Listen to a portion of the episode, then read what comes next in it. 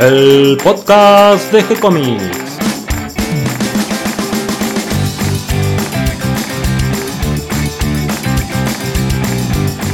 Muy bienvenidos a un nuevo episodio de G-Comics, el podcast donde hablamos de todas las técnicas necesarias para realizar un cómic, cómo dibujar un manga y todo el conocimiento requerido para dibujar esa historieta que tenemos dando vuelta en la cabeza.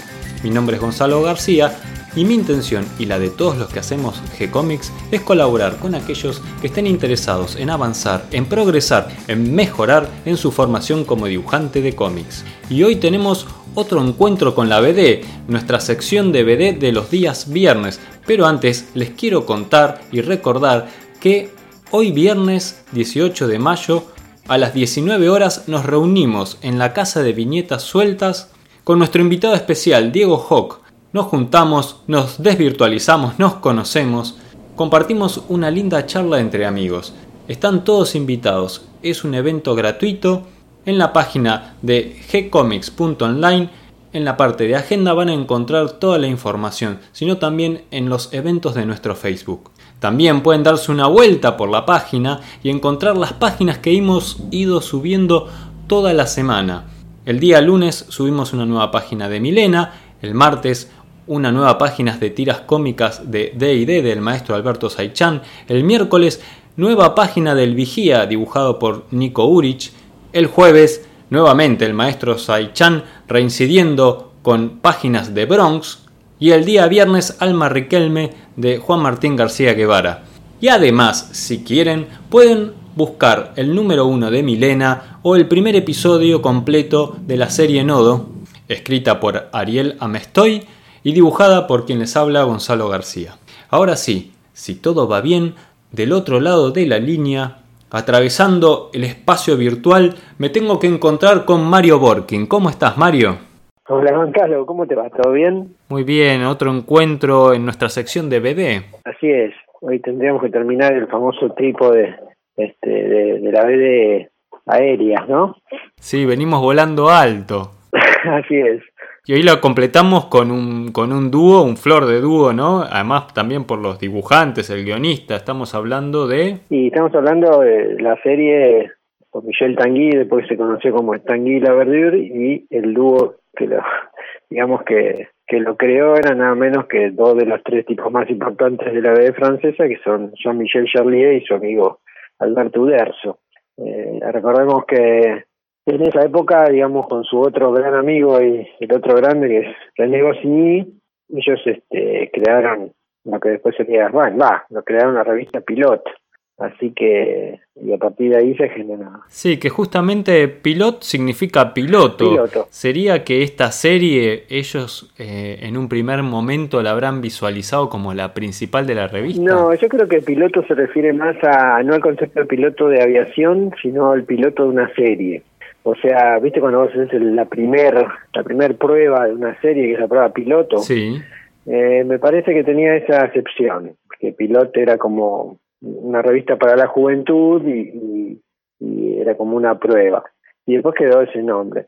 Es cierto que en este caso premonitorio porque una de las principales, digamos, con la que sale la revista es, es una de aviación, ¿no? Le toca a un piloto que es Michel Tanguy, pero me parece que piloto es más eh, otra sección este, gramatical. Y puede ser, porque en la tapa, eh, en el primer número, no hay ninguna referencia a la aviación. No, absolutamente, no, no. De hecho, la, las series, eh, digamos, con las que salen, bueno, más importantes terminan siendo, ¿no? Obviamente Asterix y Barbarroja, que es una serie de piratas, ¿no? Yo creo que en Pilot, no, no sé si arranca con, con Michel Tanguy, o aparece un poco después. no, arranca, arranca en el primer número justamente el 29 de octubre de 1959, perdón, sale este primer número de la revista Pilot y ahí aparecen justamente lo que vos decías, Asterix y Barbarroja, que en ese momento se llamó el demonio del Caribe, algo así. Exacto, sí, sí, sí, sí, demonio y del Caribe. además justamente aparecía Tanguy eh, la Verdure. Ah, bueno. Sí, originalmente la, la serie sale como las aventuras de Michel Tanguy, que era el, el, el piloto, pero que siempre estuvo acompañado de su, de su gran amigo y separable que es la Verdure. Yo creo que más adelante le le honraron un poco a, a la verdura poniéndole su nombre, pero en las primeras eh, creo que eran las aventuras de Michel Tanguy. No me acordaba que había salido en la primera de Pilot, mirá vos. Claro, porque en realidad era, ellos esos tres hacían casi todo, porque Uderzo estaba dibujando Asterix con Goscinny y, y con y con Charlie hacía, tenés razón, este eh, las aventuras de Michel Tanguy. Y por otro lado estaba Barbarroja, creo que dibujaba Víctor Ubinón, ¿no? Exactamente. Claro, y los, y los guiones, si no me acuerdo mal, también eran de, eran de Charlier. Sí, sí, sí. Al mismo tiempo, Charlier y Ubinon seguían haciendo Bagdanien para, para la revista Spirou. Claro, que era la competencia. Justamente salen con esta historieta de aviación para competirle a Bagdani de la revista Spirou y a Dan Cooper, también que... había salido para competir con, con, con la Spirou en la, revista de Tantan, ¿no? Sí, en el journal Tantan. Claro, que justamente también eh, tres, tres álbumes los guiona Charlier. Exactamente, sí, sí, sí, sí. O sea que Charlier en realidad estaba como dos tercios de casi de... Estaba anotado en, todo, en todos lados. Sí, sí, sí, sí, más de dos tercios, claro, porque tres números de, Dan Cooper los hace él. Y es interesante porque, viste que la Bagdani, que es la primera, que es, en realidad es invento de Transfontaine, está pensada con un piloto norteamericano. Eh, cuando sale eh, Dan Cooper, que es la segunda, Weinberg, que tenía un enganche con los canadienses, usa un piloto, digamos, de Real Fuerza canadiense. Y Charlie elige para la, versión de, de pilot, que no podía ser de otra manera, dos pilotos franceses. Y en realidad coincide también con el momento, porque Asterix también llega en un momento en que Francia estaba pasando por un, un momento bastante, digamos, este, nacionalista con el gobierno de De Gaulle, y de hecho gran parte de que Asterix tenga una, una gran potencia en ese momento era porque le daba a Francia, digamos, un, una referencia, un, pasado heroico, viste una como una imagen importante, ¿no? De, unificación. Y no podía ser de otra manera que, bueno, obviamente en piloto tenían que ser pilotos franceses, ¿no? Ni canadienses ni norteamericanos. Con lo cual también permitía, digamos, la aparición de otro tipo de aviones que no competían exactamente, porque no eran aviones americanos ni, ni, británicos, ¿no? Y entonces, este, para los amantes de aviación, era otra alternativa y ver distintos tipos de aviones. Por otro lado, como Charlie escribía casi todos los guiones, tampoco era suficientemente inteligente para no pisarse. Nunca eligió tener un dúo, digamos, ni un trío como Bagdani, ni un solitario como Dan Cooper, y eh, el trío es casi como el gordo y el flaco, ¿viste? O Abbott y Costello, donde uno es el piloto serio, confiable y, un as, que es este Michel Tanguy, y tiene como amigo un tipo que es este, el bufón, ¿no? Muy buen piloto, pero un tipo eh, completamente volado, que es este eh, Ernest Laverdy, es una especie como el de hizo Tom Cruise en Top Gun, ¿viste? Un tipo que se la pasaba haciendo despelote y vivía casi siempre arrestado, ¿no? Por los líos que hacía. Eh, sí, eso está también presente en el dibujo. Uno de los personajes está dibujado como más realista, más serio, y la verdura está dibujado más caricaturesco. Exactamente, sí, sí, sí, sí. La verdad que sí. Y es notable porque también Uderzo, que en ese momento estaba haciendo Asterix, que es totalmente caricaturesco, hace una historieta casi realista muy, muy bien lograda, ¿no? O sea, y como vos decís, el personaje más bufonesco tiene un tinte más este, menos realista, por así decirlo. Ahora es notable este contraste en Uderzo que estás diciendo de un dibujo realista con aviones, con eh, barcos, con escenas de, combate incluso. Eh, en contraste con Asterix, una historieta humorística, con personajes que son eh, caricatura, con otras proporciones en las figuras, y hacer los dos al mismo tiempo y a tan buen nivel. Eso es lo notable. y por ahí es importante digamos, para la gente que no lo conoce, ver esas dos, este, estos dos aspectos de Uderzo porque demuestra lo que era un dibujante excepcional, porque la verdad que eh, cómo resuelve, digamos, el dibujo realista, incluso de las máquinas y ese yo, es impecable, y al mismo tiempo, digamos, uno lo ve en Asterix y son como dos representantes bastante diferentes, pero muy bien logrados ambos. Incluso la dinámica de dibujo, a mí me gusta más la de Uderzo que la de Winón, digamos, en Bagdani, no sé. Sí, es muy dinámico eh, con, esta serie, Uderzo, y los encuadres son muy jugados, arriesgados, eh, hay mucho contrapicado, eh, figuras escorzadas, eh, movimientos de cámara, acercamientos, alejamientos, muy diferente también en la narrativa gráfica de Asterix, que es con una cámara más bien alejada, más bien fija. Sí, exactamente, no, y, la verdad que el problema es que lo estaba dibujando al mismo tiempo, o sea que el desgaste que debe haber tenido, de hecho él, viste que él empieza la serie pero en un momento dado no, no, no da abasto y tiene que abandonar Tranquila Verdir. Claro, él dibuja hasta el número 7, hasta el álbum 7, que se llama Cap Zero, del año 67. Exactamente, 1967. mismo año, digamos, ya el... Eh, tiene otro más, que es el Piratas del Cielo, que es Ciel, que en realidad lo sí, pero ella colabora, ya tiene un ayudante ahí, un flor de ayudante. Dos de ayudantes, uno creo que es el hijo y, otro que es el recontra ayudante, que es nada menos ni nada más que, que Jean Giro, ¿no? Giro o, Moebius, que, bueno, ya estaba trabajando con Gillet. Y a partir del, de, ese, de ese álbum, creo que a partir del octavo o el noveno, directamente el que dibuja es el todoterreno belga, viste, la revista Spirou, que es Jacques Cigano Gillet.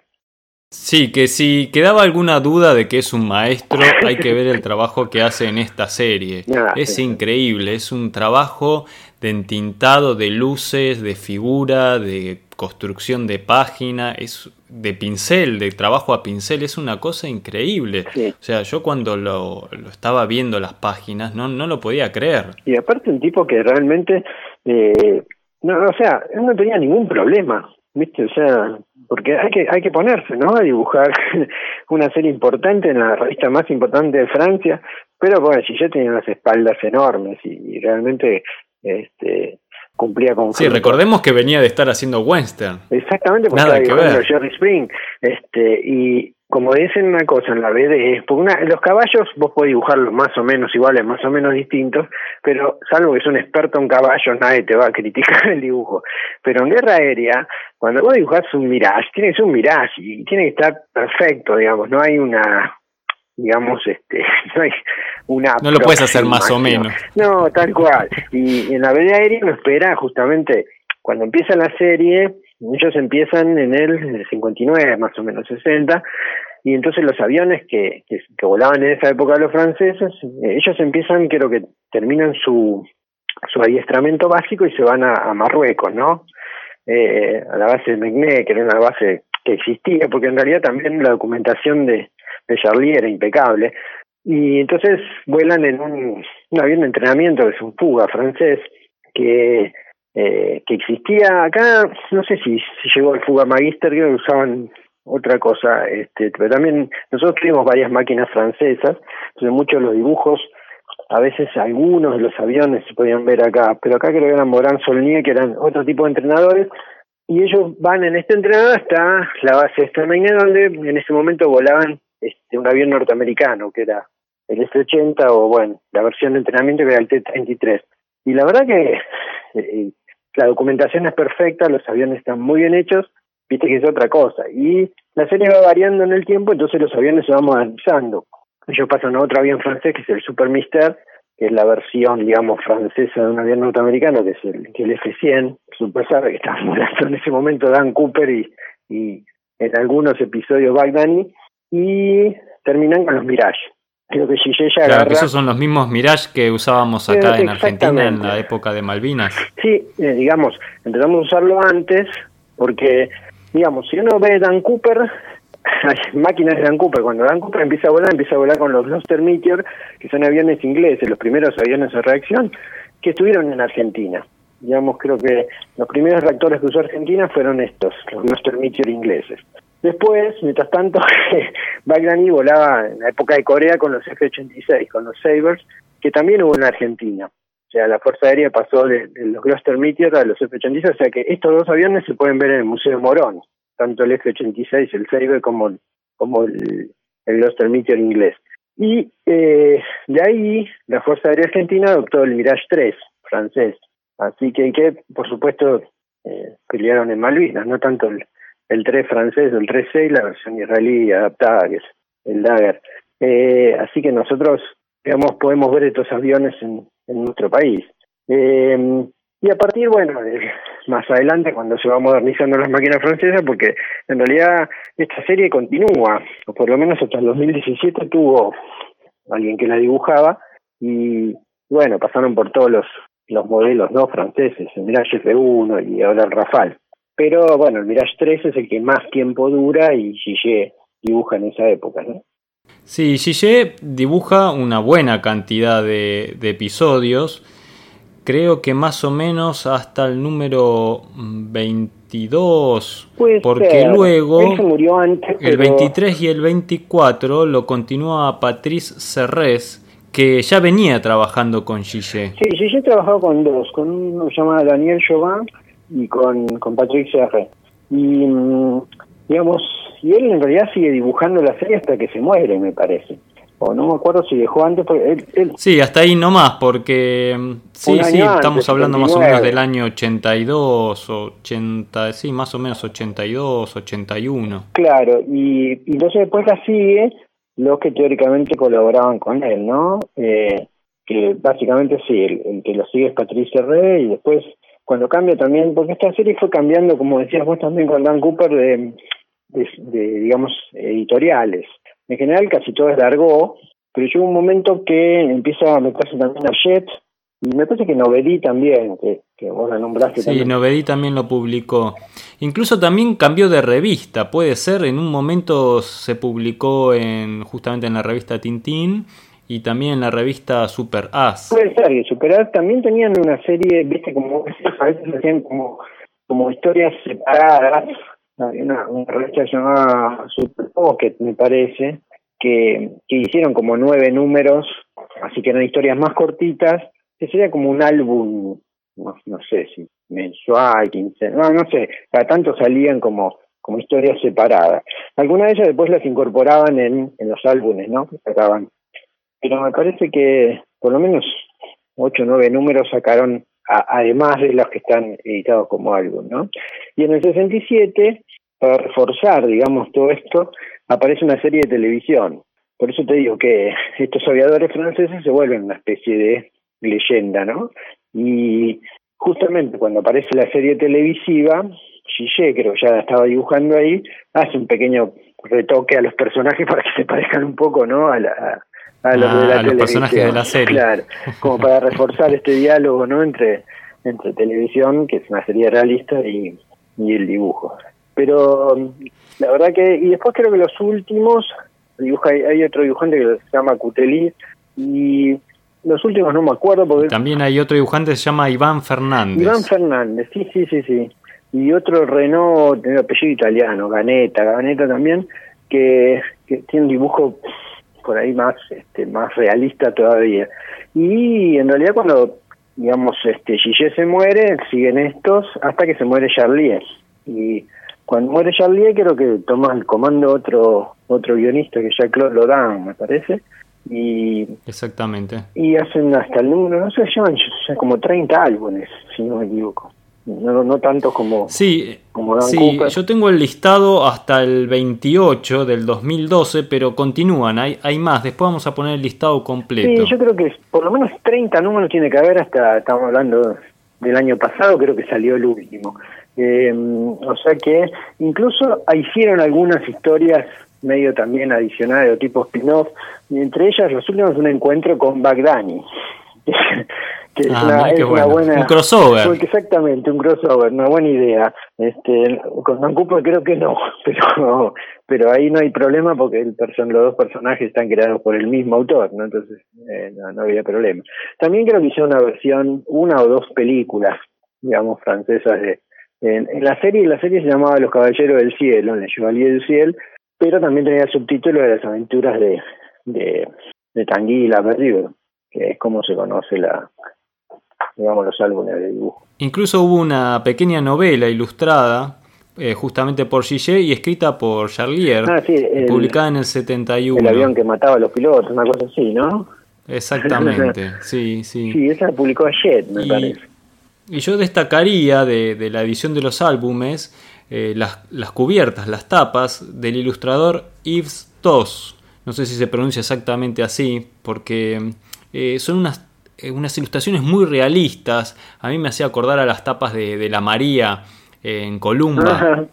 Esas tapas muy realistas, pintadas a mano, que uno se pregunta cómo llegan a ese nivel de realismo tan bien interpretado y con la cara de los personajes que los volvía como, como si fueran personas reales, pero manteniendo esas características de caricatura en la cara, muy muy bien logradas, la verdad. Mira qué bien, no, no, no las tenía, sí, pero sí, puede ser. Los últimos, eh, todos, otra cosa es interesante, bueno, Uderzo no sé, pero casi todos estos que dibujan BD realista aeronáutica tienen algo que ver indirecta o directamente con aeronáutica. Charlier y Ubinon, que eran pilotos, este eh, Weinberg, que se dedicó a estudiarlos y a, las bases aéreas a aprender, qué sé yo.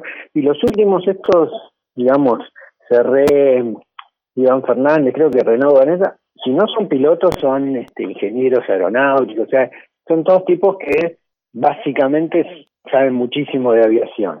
Y por ahí, qué sé yo, lo que va ganando en, en precisión el dibujo aeronáutico, por ahí se va perdiendo un poco, creo yo, ¿no? Es una opinión personal, en la historia.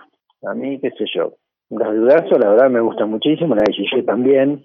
Por ahí los dibujos últimos son mejores, pero, viste, la historia de aviación, como siempre, es el piloto y la máquina, ¿no? Pero si la máquina se lleva también todo, la historia medio que, que enflaquece, creo que es un delicado equilibrio, ¿no? Y a mí me pasa eso. Yo lo que noté es un cambio de, estilo en las historias, que en un principio son como más cómicas, eh, si bien tienen sus escenas de, acción de combate y más realistas, el tono es como gracioso en la historia. Se busca esa cosa divertida, ¿no? Pequeños gags a lo largo de la historia pequeñas situaciones graciosas. Eh, sin embargo, después cuando ya la toma Gillet a partir del 68, Toda la revista en general, además, de la revista Pilot, la, orientan hacia un público un poco más adulto. Deja de ser tan infantil y pasa a ser un poco más adolescente, joven adulto. Claro, bueno. Y las historias se vuelven un poco más eh, de espionaje o policiales o más oscuras incluso en el entintado que hace Gigi. Claro, no tenemos que olvidarnos que no hace tanto la BD belga como la francesa y, pasaba también en Estados Unidos, había una, una censura implícita muy importante. Eh, la BD, especialmente en, Francia y en Bélgica, especialmente en Francia, estaba considerado para la infancia, o sea, para los niños, con lo cual estaba sujeto a una ley que realmente prohibía un montón de, cosas, y como vos decís, el contenido tenía que ser muy regulado. Entonces, todo lo que sería sexo, acción, violencia, muerte, qué sé yo, estaba o censurado o autocensurado. Eh, tanto Goscinny como Charlier se cuidaban bastante, digamos, de no contravenir eso, pero es cierto que a partir del mayo francés y, el inicio de los 70, eh, lo que ya empezaba con las revistas Under o, menos, digamos, de no no no dirigidas al público infantil, ya se empieza a trasladar porque la audiencia de pilot, la audiencia, perdón, los sectores de pilot empiezan a crecer también. Y entonces hay como una idea de que ellos sigan leyendo las historias y las historias sean más para adultos. Y eso se nota también tanto en la revista Tintín como Espirú en ese momento, donde se empiezan a incorporar la temática más adulta. Así que puede ser que lo que vos digas es que, que el dibujo acompañe esa temática, me parece razonable. ¿no? Finalmente, Mario, y para cerrar este homenaje que hicimos a Tanguy y La Verdure, em, me gustaría eh, destacar que hay además unas ediciones de lujo de tirada reducida de, las planchas en blanco y negro de los dibujos de Gillet, que son una maravilla, eh, a, gran formato, no sé si exactamente el tamaño del original, pero en una publicación muy grande, más grande que una 3, que bueno, aquellos coleccionistas que la tengan deben valer oro. sí, sin duda, no, no, no, no sabía. ¿Vos las viste? Sí, sí, vi por internet, no, tuve la suerte de ver una en, vivo y en directo. Y por otro lado, también me gustaría que, vuelvas a nombrar el museo, porque puede resultar interesante a todos los que les gusta la aviación, eh, que están con este gusto por las historietas de, aviones, eh, poder ir a conocer el museo que tenemos aquí en Buenos Aires de aviación, donde pueden ver este, los aviones reales de los que estamos claro, hablando. Porque nosotros, como nuestra historia también se va nutriendo eh, según los tiempos de aviones norteamericanos o aviones ingleses o aviones franceses, que últimamente, digamos, eh, muchos de estos aviones que aparecen en estas tres series están en el museo. Básicamente, digamos, eh, ya te digo, Gloucester Meteor, que lo pueden ver en Dan Cooper, en la primera de Dan Cooper aparece en el Gloucester Meteor, nosotros tenemos eh, el F-86, el Sabre que usaba Baghdad y que se usó en los cielos de Corea. Cuando ellos pasan a la Marina también está el A4, el Skyhawk, que, que fue uno de los, de los aviones que más, más participó, y por último el, Mirage, ¿no? El Mirage 13 que eh, todos esos lo pueden ver en el museo. Eh, el Museo Aeronáutico no están los Settenberg, a pesar que digamos son también participaron en Malvinas y son aviones franceses porque son de la Marina, que eso no sé, supongo en algún museo naval se podrán ver. Eh, pero digamos es interesante verlo porque a mí va, a mí me encanta la aviación, entonces, pero la verdad que es leerlo y después ver el y aparte da un poco más la idea del impacto porque independientemente de que esto es un cómic y que puede ser divertido o no, eh, un piloto es un tipo muy valiente. Uno ve en dónde se sube y las cosas que hace y realmente cuando uno ve esos aviones toma dimensión un poco, ¿no? De, los riesgos. Sí, y a la velocidad que van. hablar. El concepto de guerra aérea, la aviación siempre tomó un poco la idea del caballero medieval, ¿no? O sea, así como el caballero medieval era no solo el hombre, sino la armadura, el caballo, no, no era una sola cosa, era una dualidad. El avión pasó a ser la armadura del caballero moderno, ¿no? Y sigue con toda esa tradición heroica eh, de mucho valor, porque hay que subirse, como vos decís, muy alto y muy rápido. Y realmente eh, por ahí verlos en, el lugar le da a uno más la dimensión. Bueno, vamos a publicar entonces el listado completo de, los títulos de Tanguy y La Verdure y vamos a poner también la dirección del museo para aquel que quiera ir a visitarlo. Sí, sí, sí. Y desde ya, Mario, te, te agradezco por, por toda esta información que nos diste, por, por esto que nos estuviste contando, los, los recorridos por los distintos modelos de aviones que hicimos. Y bueno, te invito a que nos encontremos nuevamente la semana que viene para hacer otro episodio de BD encantadísimo. Así que bueno, te espero entonces. Muchas gracias, Mario. Al contrario, un abrazo grande. ¿eh? Hasta aquí llega el episodio de hoy. Espero que toda esta información les resulte útil e interesante y que lo hayan disfrutado tanto como lo disfruté yo. Bienvenidos a todos los que se sumaron en el día de hoy y gracias a los que nos comparten en sus redes sociales y ayudan a que cada vez seamos más. Recuerden que pueden escucharnos en iTunes y en iVoox y que si les gustó el programa pueden darnos un me gusta, escribirnos una reseña, ponernos las 5 estrellitas que nos merecemos. Pueden acercarnos sus sugerencias y propuestas a través del formulario de contacto que van a encontrar debajo de cada post correspondiente a los episodios del podcast en la página de gcomics.online o si lo prefieren pueden escribirnos a través de nuestra página en Facebook. Les responderemos siempre con alegría y continuaremos publicando nuevos episodios. Gracias y hasta la próxima.